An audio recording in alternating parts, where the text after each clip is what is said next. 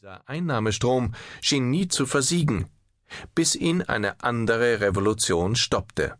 Denn Polaroid verschlief den Siegeszug der Digitalfotografie. Perfekte Bilder sofort auf dem Bildschirm zu überprüfen. Wer brauchte da noch analoge Sofortfotos? Florian Kaps steht mit einem Schlüsselbund vor der Glastür des Nordgebäudes des ehemaligen Polaroid-Werks in Enschede. Er hantiert, probiert nacheinander sechs Schlüssel, keiner passt. Kaps klopft an die Scheibe, schaut durch sie ins verlassene Treppenhaus. Klingelt neben der Tür und unter einem Schild mit der Aufschrift Impossible BV. Nichts passiert. Schließlich probiert er weitere Schlüssel, bis endlich der allerletzte am Bund passt. Kaps zieht an der Türklinke und sagt, auch wenn es mal wieder etwas länger gedauert hat. Willkommen in unserer Firma. Was bei Polaroids Abschiedsfeier vor fast einem Jahr kaum möglich schien, ist eingetreten. Florian Kaps besitzt den Schlüssel für das Werk, von dem der Schriftzug Polaroid längst abmontiert worden ist. Der 39-Jährige hat seine Firma Impossible genannt, unmöglich, weil nicht nur die ehemaligen Polaroid-Manager ihm attestierten, dass sein Plan nicht funktionieren kann. Kaps möchte ein hoffnungslos anachronistisches Produkt wiederherstellen. Analoge Sofortbildfilme für die nach Schätzungen mehr als 300 Millionen Kameras, die weltweit vor sich hinstauben. Oder? Um es mit Florian Kaps zu sagen, auf weitere Verwendung warten. Der Wiener weiß, was Leute denken, die zum ersten Mal davon hören. Die meisten fragen, ob ich verrückt bin, sagt er. Auch deshalb nutzte er die 90-minütige Autofahrt vom Düsseldorfer Flughafen bis hierher dicht an der niederländischen Grenze, um seine Geschichte zu erzählen. Wie er, der Gelegenheitsfotograf, zu den Sofortbildern kam. Er, der sich während des Biologiestudiums noch mit den Augenbewegungen amerikanischer Jagdspinnen beschäftigt hatte, ja über die Krabbeltiere sogar promovierte.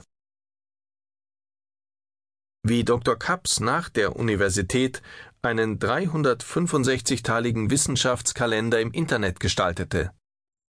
Wie er so von der Lomographischen Gesellschaft als vermeintlicher Web-Experte angeheuert wurde, um deren Internetabteilung zu leiten. Neun Arbeiter planen die Rente und werden zur Stammbelegschaft eines Start-ups. Nach vier Jahren machte sich Florian Kaps 2005 selbstständig, gründete die Unverkäuflich Handels GmbH und die Online-Plattform www.unsalable.com. Ich wollte dort Nischenprodukte verkaufen, die so speziell sind, dass sie kaum einer mehr haben möchte, sagt Kaps. Deshalb fragte ich mich, was in unserer digitalen Zeit das analogste Produkt überhaupt ist, und fand die Polaroid-Bilder. Er startete mit ein paar Filmen und Kameras. Die verkauften sich so gut, dass ich mich schnell auf sie spezialisierte. Er nahm Kontakt mit Polaroid auf und orderte 200.000 Filme, die er in seinem 27 Quadratmeter kleinen Büro im ersten Bezirk stapelte. Er verkaufte sie tatsächlich. Im vergangenen Jahr vereinbarte Kaps dann mit dem Fotokonzern, die allerletzten in Enschede produzierten 500.000 Filme anzubieten. Polaroid kürte Kaps damit zum letzten offiziellen Händler seiner dem Tode geweihten Produktpalette. Auf seiner Seite polarpremium.com bietet er 18 verschiedene Farb- und Schwarz-Weiß-Filme an. Das Geschäft lief.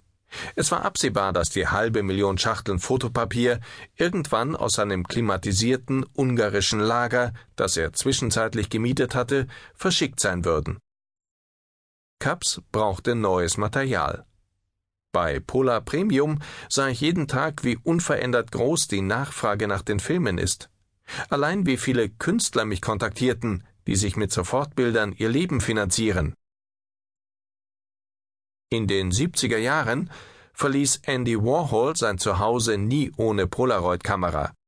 Künstler wie er schätzten die Unvorhersehbarkeit der Bilder. Andere kratzten und ritzten sie während der Entwicklungszeit auf, um das Motiv zu verfremden. Oder sie nutzten die Temperaturempfindlichkeit. Warm gelagerte Polaroids hatten einen Rotstich, zu kühl gelagerte einen Blaustich. Jedes Polaroid ist ein Unikat. Jedes Bild hat seine eigene Struktur und Farbigkeit, die man nicht wiederholen kann, schwärmt Kaps auf der Fahrt zu seinem Werk. Viele Leute wollen nicht nur ein Produkt, sie wollen Emotionen kaufen. Sofortbilder seien vergleichbar mit der Langspielplatte.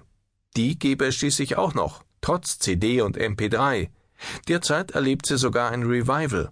Ihre Verkäufe stiegen im vergangenen Jahr von 700.000 auf 900.000 Stück in Deutschland. Natürlich ist das keine Massenware, die man beim Mediamarkt findet, aber übers Internet und in ausgesuchten Läden kann der Vertrieb lukrativ sein, sagt Kaps.